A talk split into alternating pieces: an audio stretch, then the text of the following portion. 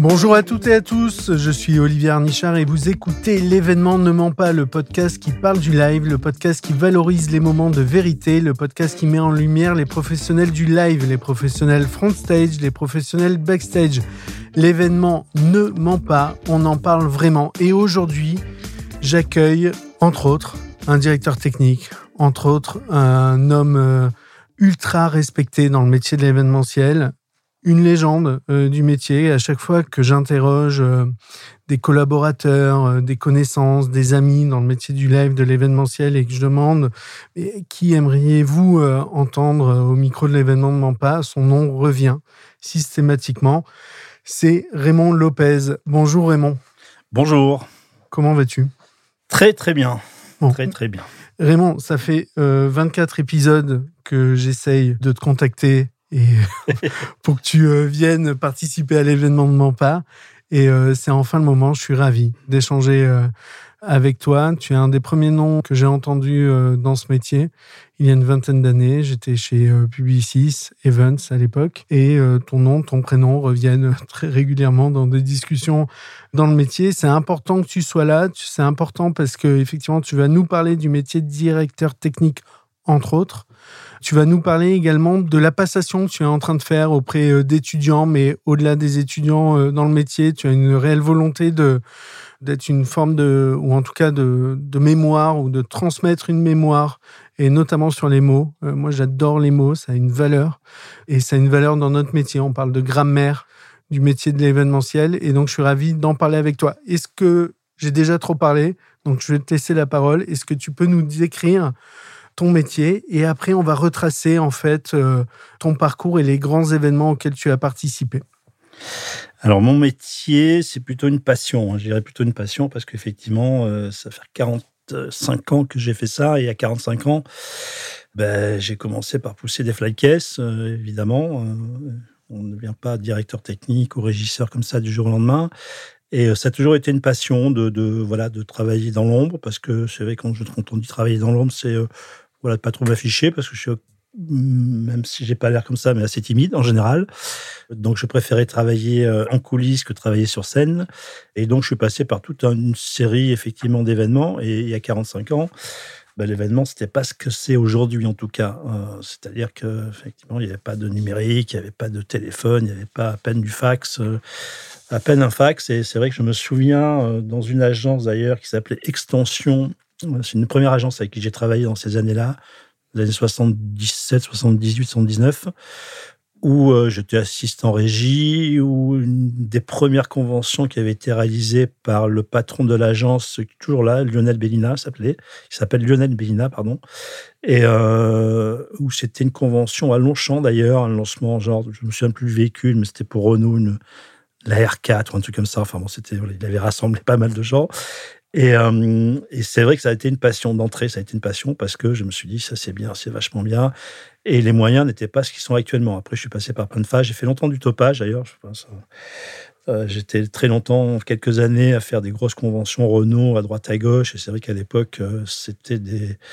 Quand je dis à l'époque, c'est les années 90, c'était des, conventions assez importantes. Renault, hein, quand on faisait des lancements de voitures, que ce soit de la Mégane, de la Clio, etc., en Europe, c'était toujours des gros budgets à l'époque, c'était toujours des moyens considérables. Et, les moyens, euh, ben, on faisait avec ce qu'on avait entre parenthèses. Quand je dis ça, je dis ça, c'est que par rapport à actuellement, euh, euh, nos moyens techniques, et là je reprends la casquette de directeur technique, c'est que les moyens n'étaient pas très évolués. Donc on allait chercher des choses à droite, à gauche, on faisait avec ce qu'on avait on allait chercher dans l'industrie. Quand on a fait les premiers projecteurs automatiques, quand je dis on, euh, c'est pas moi évidemment, hein, c'est aussi des, sociétés qui ont participé à toute cette évolution-là. Et, ça a été pour moi une grande chance de naître à cette époque-là. C'est-à-dire que j'ai vécu cette, cette métamorphose, parce que c'est vraiment une métamorphose, ça a été assez exponentiel, où on est parti de pas grand-chose pour arriver maintenant à des moyens. Voilà, on, projection d'image, on fait ce qu'on veut. Euh. et maintenant, alors c'est pas péjoratif quand je dis les gamins, c'est les jeunes, c'est gentil, hein, c'est côté très gentil. Et on a un devoir, enfin j'ai, je me sens un devoir en tout cas de, transmission de mémoire par rapport à cette évolution. Euh, c'est pas que j'étais mieux avant ou pas bien, enfin peu importe, hein, mais c'est qu'il faut savoir toujours d'où on vient. Et moi, ce qui m'intéresse, c'est vrai que quand j'ai commencé ce métier, ce qui m'intéressait, c'était le théâtre. Le théâtre, c'était intéressant parce que du théâtre, on en fait depuis, euh, depuis quelques siècles et euh, toute cette évolution-là depuis le théâtre, et on s'aperçoit même actuellement qu'on travaille encore sur de la machinerie, sur des effets qui viennent de cette époque. Donc voilà. Donc toute cette histoire-là, c'est ça très intéressant. Ça me passionne. Je passe beaucoup de temps là-dessus d'ailleurs, euh, voilà, où je fais beaucoup de recherches, où je récupère beaucoup de, documents, où je récupère beaucoup de témoignages, hein, parce qu'il y a pas mal de gens aussi euh, qui ont mon âge et effectivement qui ont commencé là-dedans, que ce soit dans le son, la lumière, la projection, enfin tout ce qu'on veut, y compris même sur le langage. Hein. il, y a, il, y a, une époque, on appelait ça 18e, 19e siècle, voire 20e, début du 20e, on appelait ça le, le langage des coulisses, euh, l'argot des coulisses. Maintenant, moi, j'appelle ça le technico-argot, c'est-à-dire c'est tous les mots qui sont employés dans notre dans l'événement, dans le spectacle. Depuis récemment Depuis récemment, voilà, où on dit un dire prod, où on dit un fly, un machin, etc., que ce soit des enfin, mots français ou pas français. Mais euh, voilà, donc je récupère tous ces mots-là auprès de plein de gens. J'essaye voilà, d'en faire pas un dictionnaire, parce que c'est toujours prétentieux un dictionnaire, mais voilà, de, au moins de recenser ça, parce que je trouve que c'est intéressant. Voilà, le langage est intéressant, les mots sont intéressants. Communication, donc les mots, c'est de la communication. Donc tout ça, je trouve ça très intéressant. Tu sais, pour faire l'analogie avec euh, un art comme le cinéma, comme le septième art, souvent, quand tu regardes des documentaires sur des grands réalisateurs euh, d'aujourd'hui, ils maîtrisent la pellicule d'avant, même s'ils ne l'utilisent plus aujourd'hui, euh, même s'ils font énormément de 3D aujourd'hui. Il y a cette connaissance initiale de la base du métier de créateur de film qui est importante. Et ce que tu es en train de faire, je le prends euh, sur cet axe-là. Tu vois, pour moi, c'est la même chose. C'est euh, pour ceux qui commencent dans ce métier ou même ceux qui ont déjà une expérience, euh, d'avoir la conscience de ce qui existait avant. je trouve ça particulièrement intéressant. Juste si je reviens au début de notre discussion, j'aimerais que tu nous racontes quand même ce premier événement dans ton souvenir auquel tu as euh, participé et qui a été, j'imagine, une forme de révélation. Et tu parlais à la fois de moyens importants dans les années 90, notamment sur des événements voitures dont tu parlais, de moyens budgétaires importants et finalement de moyens techniques qui, eux, n'étaient pas importants. Et c'est peut-être euh, un équilibre qui est inversé aujourd'hui Peut-être, peut-être pas, je ne sais pas, tu vas nous le dire, mais je trouve ça intéressant comme, euh, comme euh, axe de discussion. Bah, euh, oui, c'est complètement inversé, je dirais même comme les agences, parce que dans les années 80-90, à l'époque, je travaillais pour deux, trois agences qui étaient extensions, qui étaient de Mémoire Villa d'Alésia, voilà, avec mmh. William Perkins, qui était Marketplace, avec Mitchells. Et il y avait trois, quatre agences qui se partageaient, entre parenthèses, presque l'ensemble des événements qui avaient lieu à cette époque. Et maintenant, ça s'est complètement renversé puisque tous les événements sont gérés par, enfin, il y a des grosses agences bien sûr, mais il y a une multitude d'agences moyennes, dites de seconde génération. Quand je dis seconde génération, c'est ceux qui ont commencé avec ces gens-là, effectivement, qui ont maintenant 20 bah, ans derrière et plus de troisième génération. Donc maintenant, il y a énormément d'agences qui se partagent énormément d'événements. C'est vrai qu'à l'époque, quand on travaillait pour une agence, on travaillait beaucoup pour une agence. Enfin, il y avait beaucoup, beaucoup de choses. Et les moyens n'étaient pas énormes. Hein. Je me souviens, les premiers euh, vidéoprojecteurs, c'était des Edophores, c'était des vidéoprojecteurs qui, qui étaient, c'était des usines à gaz, mais alors des trucs. Mais de projeter une image animée, waouh C'était euh, la première fois, je me souviens, c'était au Palais des Congrès de Paris. Je me souviens, ils avaient acquis, ils avaient acheté eux un, un vidéoprojecteur. Alors, années 80, je m'en souviens plus très bien, enfin dans ces années-là.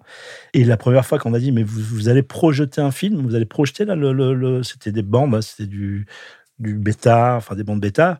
Vous allez projeter ce film, on va pas le voir sur un écran, ça va être projeté en image. Oui, oui. Bah, alors, c'était pas, la projection n'était pas nickel, c'était pas nickel, ça bavait de partout, c'était compliqué. Il y avait ce qu'on appelait les moustaches à l'époque, donc on mettait des cartons devant pour, pour cacher tout ça, parce que autrement, ça partait en vrille, voilà. Mais, mais le fait de projeter une image, c'était waouh, c'était extraordinaire, hein, puisque juste avant, on ne savait pas projeter d'images, on projetait des diapos, on avait des carousels, c'était effectivement des diapositives. Et moi, dans mes premiers boulots, je me souviens, effectivement, sur ces conventions-là, c'était de nettoyer, parce que c'était des centaines de diapositives qu'on passait pour faire des, diaporamas, ce qu'on appelait des diaporamas, donc sur des grands écrans, il y avait plusieurs images, il y avait plusieurs plusieurs, plusieurs appareils de projection. C'était des carousels d'ailleurs à l'époque de chez Kodak. Et donc il y avait des grands paniers comme ça qui étaient remplis de diapositives. Et moi, un de mes premiers boulots, c'était la veille de l'événement de prendre les 30 paniers et d'enlever toutes les poussières qu'il y avait dessus avec une soufflette pour éviter qu'il y ait un petit poil, parce qu'effectivement, un poil projeté.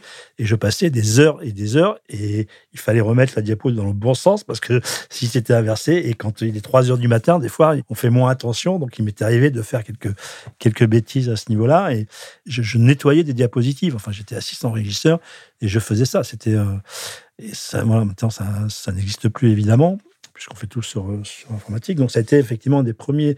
Et je trouvais ça passionnant, bah, la, projection d'images, euh, toute cette technologie. Quand j'ai reçu, je me souviens aussi dans ces années-là, il y a eu le fax, la sortie du fax. Parce qu'à l'époque, il n'y avait pas de fax, j'ai commencé, pas de téléphone portable. Quand j'ai vu la première image, je ne sais plus qui m'a envoyé un croquis, et le fax, et l'image qui apparaissait, je me suis dit, là, on atteint le summum de la technologie. Genre le summum de la technologie. On ne pourra jamais faire mieux. Tu vois, qu'une image qui apparaît, j'étais là, j'ai trouvé ça extraordinaire, extraordinaire. Maintenant, tu vois où on en est, mais bon, c'est. mais voilà. Et donc, cette technologie qui a évolué au fur et à mesure, à chaque fois, j'ai trouvé ça extraordinaire.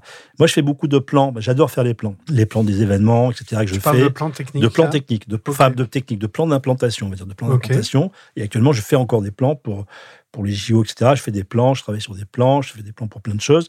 Parce que, effectivement, la maîtrise, euh, j'ai aperçu au fur et à mesure. J'étais un des premiers à faire de la 3D. D'ailleurs, dans les années 80, il n'y avait pas de 3D. Hein. Les premiers logiciels 3D étaient d'ailleurs français, Turbo 3D, qui date des années euh, 80, 90. À l'époque, c'était même pas des Macs, c'était encore des PC.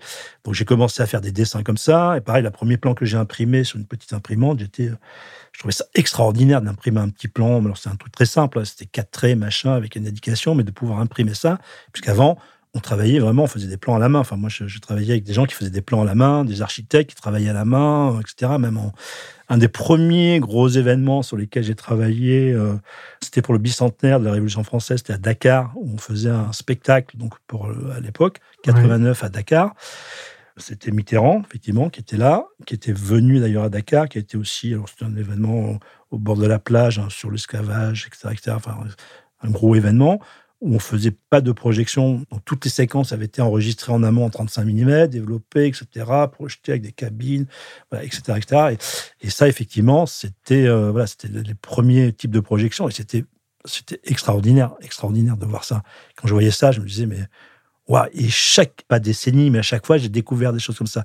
Et quand j'ai commencé à faire ces plans, parce que c'était pas que je commençais à faire des plans, je commençais un petit peu à faire de, la modélisation, et à l'époque, j'étais le seul, et tout le monde me disait, mais attends, mais Raymond, mais c'est une mode, ça ne te prend pas la tête, ça sert à rien de, faire des plans sur ordinateur, c'est à la mode. Je me souviens de vieux directeurs, enfin de vieux, même pas directeur technique, parce que le terme de directeur technique est arrivé à cette époque-là. Je pense que je dois être, un des premiers à mettre à, voilà, je dois être un des premiers à, à mettre à appeler directeur technique. Mais bon, et euh, plein de gens me disaient, des vieux directeurs de production, ils disaient, mais, mais ça sert à rien, Raymond, l'informatique, de toute façon, c'est une mode, tu verras, dans cinq ans, il n'y aura plus rien. Ça fait pas chier. Et moi, j'étais passionné, quoi, les ordinateurs, etc., les, les premiers, euh, les Clarisse Draw, je me souviens, c'était les premiers logiciels où on faisait pas grand chose avec, mais voilà, les premières modélisations. Et je trouve que la maîtrise d'un plan, c'est comme un architecte. C'est-à-dire que finalement, parce que tu dessines un plan, tu fais un événement, donc tu vas faire le plan, en 2D, en 3D, tu sais pourquoi tu mets les choses, tu sais où tu mets les choses, tu sais où tu mets l'entrée publique, tu sais où tu vas mettre ça, tu sais où tu mets le vestiaire, tu sais, voilà, tu sais parce que parce que tu as visité, parce que machin, etc. Et donc, euh, et donc tu as les tenants et les aboutissants de toute l'implantation. Tu sais pourquoi le vestiaire est là. Il est là parce que peut-être tu pouvais pas le mettre ailleurs. Il est là parce que euh, tu l'as mis là parce que les gens passaient par là. Et voilà pourquoi tu fais ça, pourquoi tu fais ci, pourquoi tu voilà, etc. Et donc ça veut dire qu'effectivement tu as la maîtrise un peu de tout l'événement. Tu as vraiment la maîtrise parce qu'à partir du moment où on va te dire mais pourquoi tu as mis ça? Tu sais pourquoi tu l'as mis, tu sais qu'il faut des sorties de secours, etc. etc. Et donc, tu, après, tu es plus apte, effectivement, à modifier tout ça et à avoir les tenants et aboutissants. Et les tenants et aboutissants, c'est pas forcément sur l'implantation, c'est des raisons logistiques, c'est des raisons techniques, c'est des raisons sécuritaires, c'est des raisons euh, financières aussi, parce qu'on va te dire, il fait plus petit, machin, on va pas faire un panneau de 5 mètres de l'eau, c'est trop cher, on va faire un panneau de 3 mètres, donc tu fais un panneau de 3 mètres, mais tu sais pourquoi tu as fait un panneau de 3 mètres, tu sais, etc., etc. Et donc, cette maîtrise de plan te donne, me semble-t-il, je parle au niveau technique, hein, mmh pas au niveau du fond, etc., parce que ça, c'est un travail de chef de projet, etc., mais au niveau technique, logistique, sécuritaire, effectivement, tu as une maîtrise complète de, de, ton événement, de l'événement. Et ça, c'est important. Et je continue à faire des plans.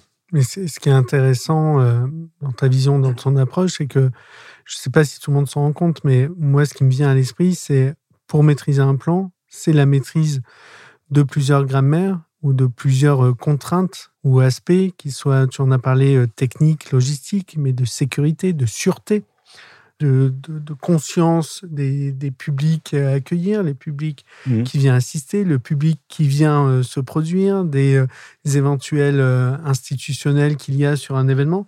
Et en fait, c'est cette connaissance de tous ces aspects de l'événement qui te permet d'avoir les tenants et les mmh. aboutissants, mmh. comme tu le dis, de ton plan et donc de la cartographie de l'événement. Je ne parle pas du fond, je ne parle pas du contenu, mais euh, je parle de mmh. la réalité du lieu et de comment va vivre le lieu euh, et donc l'événement. Ok. Et, donc, et tout ça vient par là. Alors tout ça, c'est un. je sais pas si c'est un.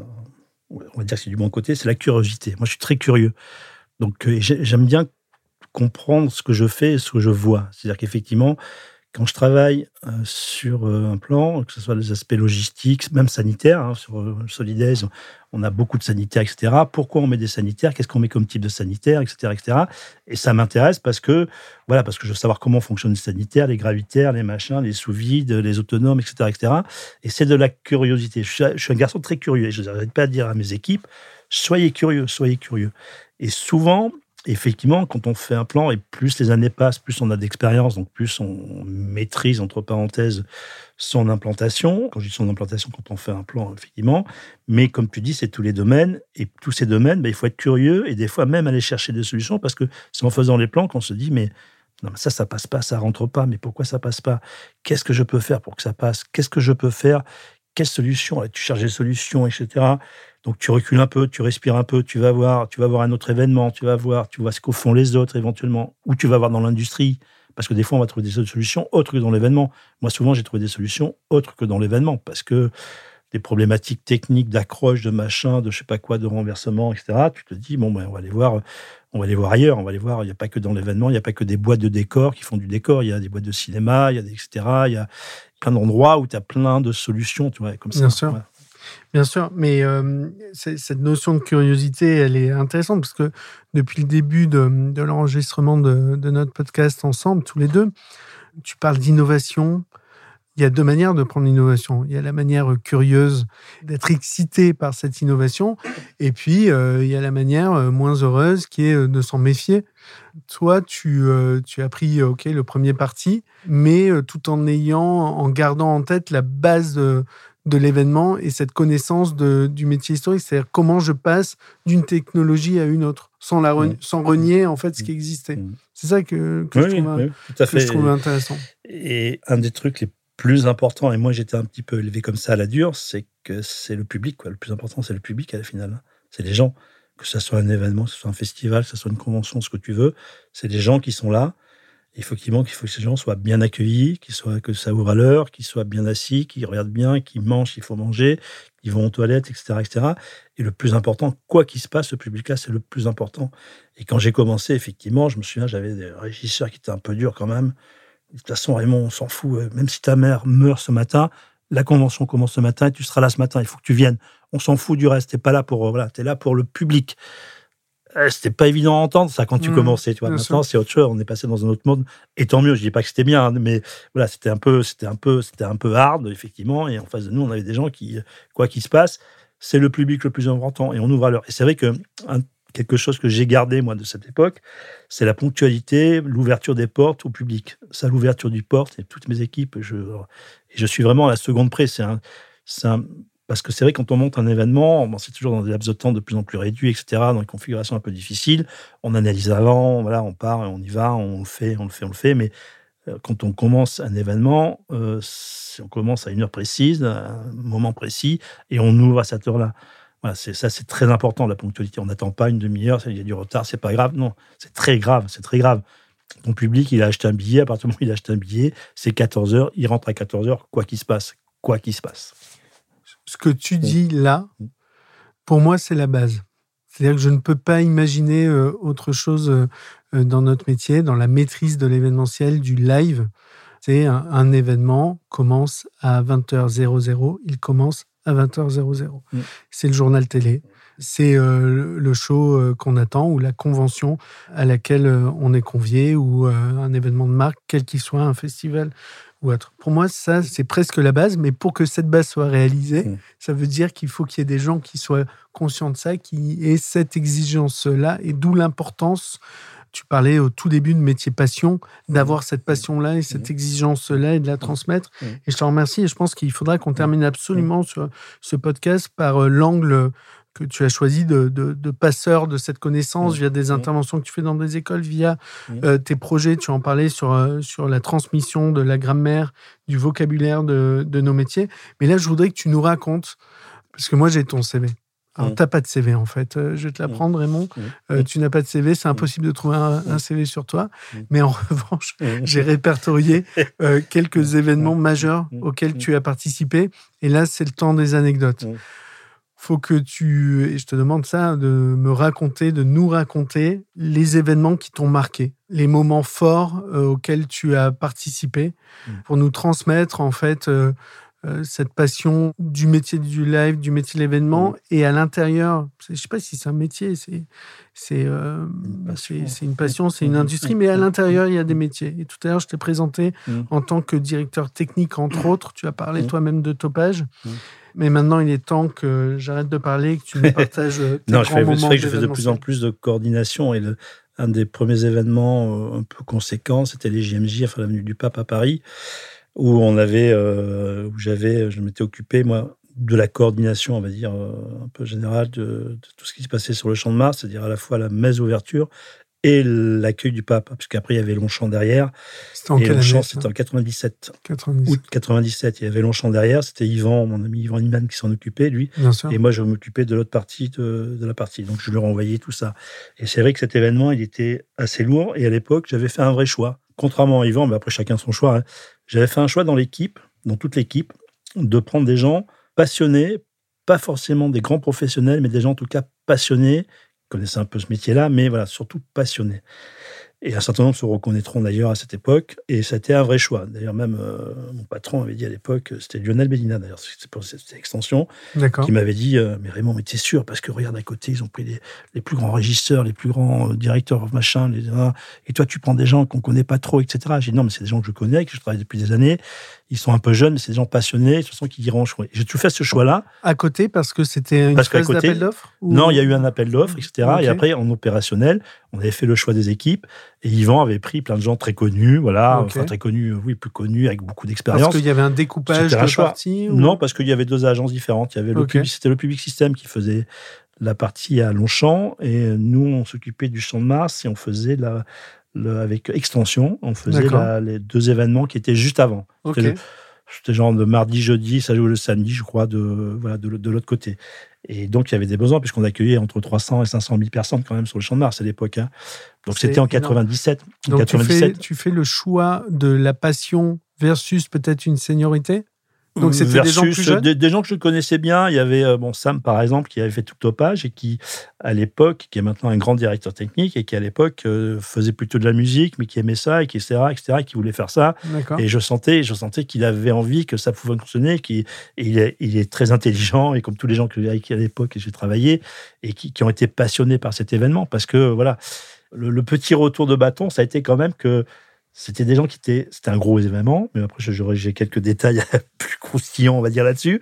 Et tous ces gens-là, c'est vrai que ça, on travaille pendant, on a travaillé pendant un an. Et c'est vrai quand tu travailles pendant un an sur un seul événement, mais tu es à fond dessus, ces gens qui étaient passionnés, voilà, c'était jour et nuit, etc. On en parlait sans arrêt, c'était voilà, et, et ça avançait dans le bon sens, c'était bien, voilà, c'était nouveau, etc., etc. Et effectivement, quand ça s'est arrêté, puisque l'événement a eu lieu et que ça s'est arrêté, bah là, je suis pas dans l'équipe, j'ai eu, je sais pas combien de dépression. Enfin, les gens ne comprenaient pas, il y avait plus rien d'un coup. C'est-à-dire que tu montes un truc, tu vois. C'est mon père était maçon, moi, et mon père, je me souviens, il me faisait des maisons.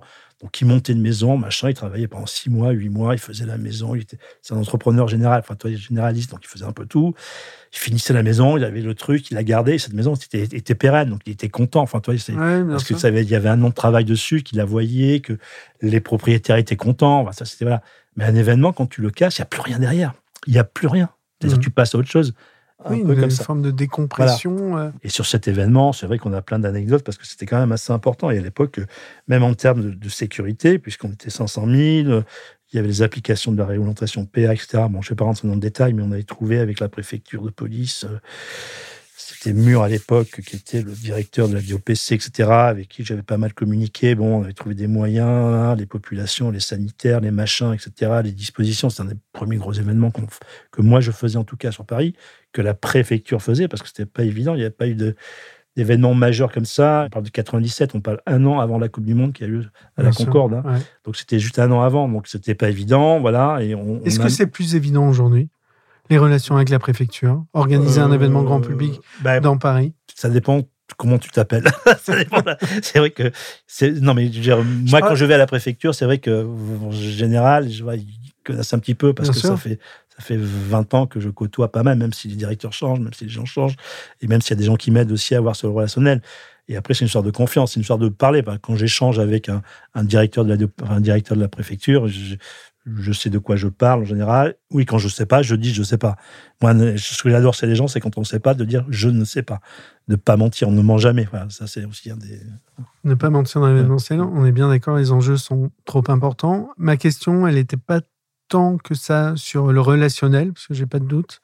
Elle était plus sur euh, le contexte sociétal. Est-ce que c'était plus facile d'organiser un événement grand public à la Concorde euh, ou à Longchamp il y a 25 euh, ans qu'aujourd'hui C'était moins, il y avait moins de contraintes sécuritaires, de sécurité et de sûreté. Il faut faire la différence entre sécurité et sûreté. Donc il y avait moins de contraintes à ce niveau-là. Alors pour moi, la différence entre sécurité et sûreté, la sûreté, c'est l'appréhension des problèmes qui peuvent être générés par l'homme. Là où la sécurité, c'est les contraintes euh, techniques euh, ou euh, propres à un lieu ou à une situation. Je vais résumer plus simplement. Enfin, la sécurité, c'est tout ce qu'on peut prévoir qui peut arriver. Et la sûreté, c'est tout ce qu'on ne peut pas prévoir. Et donc, il peut être tout ce qu'on peut prévoir. Euh, et donc, un côté malhonnête. Voilà. Et euh, la sécurité, il y a des textes de loi, mais à ne pas en finir, sur tous les niveaux, évacuation, dégagement, machin, secours incendie, etc. La sûreté, il y a très peu de textes de loi, puisque la sûreté, c'est de la malveillance, c'est des attentats, c'est des choses comme ça, où on prend des précautions. Et c'est vrai que actuellement, dès qu'on monte un événement sur Paris, et là, j'ai un événement le J'en fais encore un petit peu comme ça, quand même. Pour le plaisir Pour le plaisir, le 12, euh, le 12 novembre, là, avec JR à, à l'Opéra, où on fait un truc extérieur, effectivement.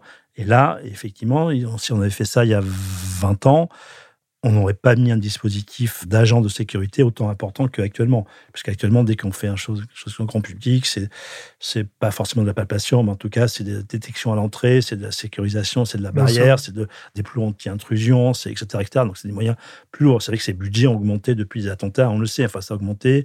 Donc, c'est un peu plus délicat, c'est un peu plus dur. Et pareil, c'est aussi une histoire de confiance. Quand, je parle, quand on parle de relationnel avec euh, la préfecture ou avec la mairie de Paris d'ailleurs, hein, mhm. c'est toujours une histoire de, relationnel. Et c'est qu'en général, quand on dit quelque chose, ben on le fait. Voilà, tout simplement. Il y a des gens qui disent on va faire ça, vous inquiétez pas, machin, et qui le font pas vraiment. Et ça, c'est pas très bien. Voilà. Moi, quand je dis on fait quelque chose, enfin, j'ai l'habitude de dire je fais toujours tout ce que je dis, mais je dis jamais tout ce que je fais. Hein, parce que souvent, voilà. Et donc, euh, et donc, quand on dit quelque chose, on le fait. Quand on dit qu'on met des barrières, on met des barrières. Quand on dit qu'on fait ça, on le fait, on le fait. Et donc, c'est vrai que c'était plus simple à une époque parce que, voilà, mais pas plus risqué parce qu'il n'y avait pas autant de notions de plan Vigipirate, etc. Et quand on a fait le pape, 97, euh, euh, c'était, voilà, il y avait d'autres sujets qui étaient aussi des sujets de flux. Moi, je suis très intéressé parce que je fais toujours des opérations un peu grand public depuis mmh. pas mal d'années. Euh, le flux public, c'est un sujet qui est très intéressant très, très, très intéressant. Et c'est vrai que maintenant, on a des logiciels qui nous permettent depuis quelques années de, gérer ça. Il y a 20 ans, il n'y avait pas de logiciel. J'ai fait euh, des opérations et, des opérations à des millions de personnes. Quand je dis des millions de personnes, euh, par exemple, le pape à Varsovie, qui a eu quelques années après, j'avais été consultant pour leur filer un coup de main, c'était 3 millions de personnes. Et à un moment donné, on se dit, mais comment on fait un événement où on a une personne, une seule personne qui est le pape, et on met 3 millions de personnes devant. Comment les gens vont voir, comment les gens vont arriver, comment les gens... Et on fait ça à Varsovie, dans une ville qui fait 300 000 habitants. Donc on commence à se poser pas mal de questions. comment on va faire? C'est vrai qu'il y a plein de gens face à ce genre de, de problématiques qui, disent, mais on ne sait pas quoi. Et alors on le prend simplement, on le prend simplement. C'est-à-dire que tout ce qu'on fait pour 2000 ou 3000, on sait le faire pour 3000 personnes, mais on multiplie. on fait 10 fois pour 3000, ça fait 30 000. On fait 100 fois pour 3000, ça fait 300 000. Voilà. Et donc, tout ce qu'on donne pour 3000 personnes, ben on va le multiplier après des flux, etc. Il y a des problèmes surtout de tout à l'égout, parce que quand vous êtes dans une ville de 300 000, vous avez 3 millions de personnes, et que vous mangez des toilettes, enfin voilà, c'est un peu compliqué. Enfin, ça, après, c'est des relations avec l'Amérique, etc., etc. Quand je quand j'ai fait, le, je me suis occupé aussi euh, à titre euh, en, tant que consultant du bicentenaire de la Révolution au Mexique, je m'occupais de, il y avait trois gros événements. Il y avait un événement dit olympique mhm. sur une grande artère, et pareil, là, c'était c'était 3-4 millions de personnes. 3-4 millions de personnes qui venaient voir l'événement ce qu'on avait fait à l'époque en 2005, euh, on avait fait ça sur les Champs-Élysées, je ne sais pas si tu te rappelles, où il y avait tous les, tous les sports pour Paris, la présentation de Paris, toi. Là, pareil, on me dit, euh, enfin, on me dit, je travaillais en amont, etc., sur les Champs-Élysées. On m'a monté tous les sports. D'une piscine avec des chevaux, une carrière de chevaux, du tir à lag. Et on fait venir tous les sports, du beach volley, etc. Tous les sports. Et on a 12 heures pour monter. 12 heures. Une nuit pour tout monter et une nuit pour tout démonter réfléchissons. On a un truc, voilà, c'est impossible, oui, c'est impossible, mais on va trouver des solutions. effectivement, les solutions, on les a trouvées. Et à tous les niveaux. Et des solutions, il y en a des simples, il y en a où tu te creuses un peu plus la tête. Et une des solutions, c'était de dire, euh, à partir du moment où on va fermer les Champs-Élysées à 18h, moi je voulais qu'à 18h01, les gens commencent à bosser. Ça veut dire qu'on avait approvisionné sur tous les trottoirs tout ce qu'il fallait en amont. On avait approvisionné le bungalow, on a fait venir les équipes, les Fenouilles qui étaient là, les mecs étaient là, ils avaient, tout le monde avait bu son café, etc. Le café était chaud pour la nuit, les chasubles, les machins. Et dès qu'on a fermé les champs, 4000 personnes qui sont intervenues, alors c'était par secteur, tu vois, et qui ont commencé à bosser. Ils ont commencé à bosser. Mais dans la minute qui a suivi, tu vois, le gain de temps, parce qu'on n'avait pas des choses à acheminer, etc. etc. Problématique, la piscine. Piscine, le traitement de l'eau, pour que les gens disponibles, il fallait 72 heures de traitement. J'ai que 12 heures. Comment je fais? Merde, comment je fais 12 heures? Si je mets de l'eau, je vais mettre des produits, c'est pas possible, etc. Donc on surchauffe une piscine euh, municipale et on fait dans la nuit, on fait venir l'eau qui était déjà traitée de la piscine municipale, donc qui a été traitée, on la fait venir et on la met dans la piscine qu'on avait construite sur les champs. Effectivement, on a refait un coup d'analyse pour savoir et l'eau était déjà traitée en amont, tu vois etc. On fait un, du tir à l'arc, du tir au machin, etc. Et il y a du public à 360 autour. On va avoir des fédérations, comment on peut faire, parce qu'on est là, tu as un mur et tu peux pas, toi, c'est difficile, tu vois. comment on va faire On prend des références. Et personne, la fédération de tir, etc., la ville de Paris, la préfecture de police. Donc il fallait imaginer un dispositif. Donc on a imaginé un dispositif. J'ai retrouvé une loi de Foraine de 1910 sur le tir au fusil, je sais pas quoi, qui a fait référence, tu veux, de 1910, hein, de 1910. Là, je te parle de cette opération, c'était en 2005, où effectivement, ils mettaient des murs à 6 mètres. Donc, on a pris ça en base. Moi, j'ai mis des murs un peu plus hauts, on a pris, voilà, etc., etc. Et, voilà. Et en 12 heures, on a tout monté. En 12 heures. Contrôle, etc. On a ouvert au public. La préfecture a annoncé un million de personnes. Et 12 heures après, on a tout démonté pour le lendemain matin. Et le lundi matin, à 8 heures, il n'y avait rien. Mais ça, quand tu dis ça à un architecte, parce que je travaille actuellement avec quelques architectes, bon, ils comprennent pas ça, ils comprennent pas ça, ils comprennent pas, comprennent pas. Et donc ça c'est voilà. Et, des fois on n'y arrive pas. Alors des fois j'ai pas toujours les solutions. Et un des titres qu'on me donne le plus souvent, c'est directeur de solution. C'est un des titres qu'on me donne souvent. Entre, autres. Euh, entre autres. Mais euh, non, allez, j'ai, enfin cet exemple, ce cas euh, est incroyable. J'ai du mal à te laisser dire que c'est juste un effet multiplicateur je, ok, je, comprends. Euh, psychologiquement, je parle psychologiquement. mais dans les faits, je voudrais pas qu'on croit que c'est juste un effet multiplicateur quand, quand, on va dire, ok, on accueille un million de personnes, c'est oui, oui. Enfin, je, non, mais j'ai bien, j'ai bien compris. C'est pour ça que l'exemple derrière que tu as donné, sur euh, cet événement olympique est génial parce que là, pour le coup, on voit que il faut trouver des solutions et que c'est un ensemble de ou une ingénierie globale qui est incroyablement euh, complexe et excitante. Et c'est ça qui est génial.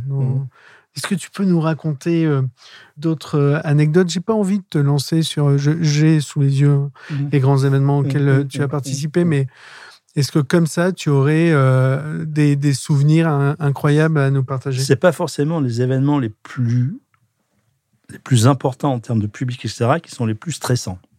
Oui. Ça, j'ai retenu ça, puisqu'en 2003, si je dis pas de bêtises, quand il y a eu la présentation de Paris 2008, qui s'est passé, qui s'est déroulé à Moscou. Et tu sais qu'il y a une présentation à l'époque, il, y a toujours d'ailleurs une présentation de chaque ville à l'époque. C'était les Chinois, il y avait des Chinois, il y avait des Turcs, il y avait des Français, c'était Delano à l'époque.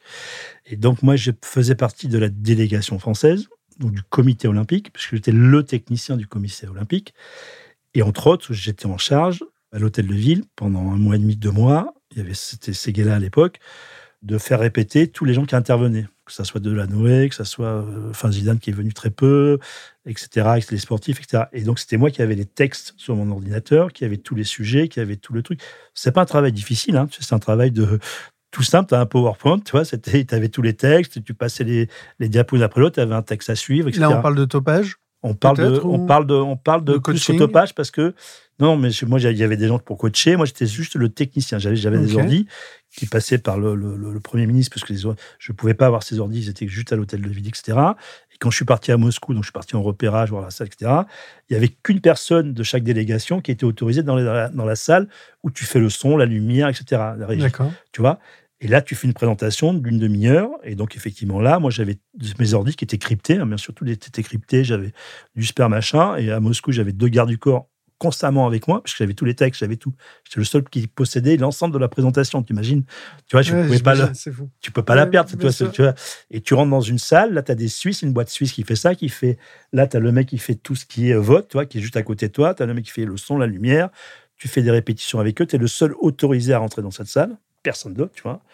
Et effectivement, tu as une pression parce que quand je suis rentré dans la salle, mon répétition, et quand je suis rentré pour la dernière fois pour la vraie présentation, il y avait Seguela qui était derrière moi, tu vois, avec euh, Fuchs à l'époque, qui m'ont dit Raymond, attention, Raymond, si tu te plantes, t'es mort, tu vois, t'es mort. Et là, tu as une pression parce que le travail n'est pas difficile en lui-même. Tu vois, tu passes des diapos, tu écoutes des discours, tu machin, tu, tu vois, tu passes des sujets, tu sais, il n'y a pas de sujet tout le monde peut le faire, tu vois, mais la pression est tellement intense, tu vois.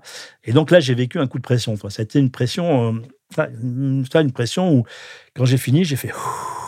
Voilà. Parce que les enjeux sont importants. Bah parce que les enjeux sont importants, parce que la veille, j'avais vu Zidane qui m'a réveillé à 3 heures du matin parce que son texte, il comprenait pas. Il me dit, euh, vraiment, je, je, m'excuse de te déranger, mais tu sais, moi, je peux jouer au foot devant 50 000 personnes, mais présenter, je sais pas. Enfin, tu vois, c'était, il était vachement cool, tu vois. Et du coup, il, est, il était même, il était embêté parce que même le lendemain matin, il est parti avec moi. On est partis tous les deux, tu vois, euh, parce qu'il voulait pas partir. Il y avait des journalistes qui courent après. Enfin, moi, je raconte, etc., etc.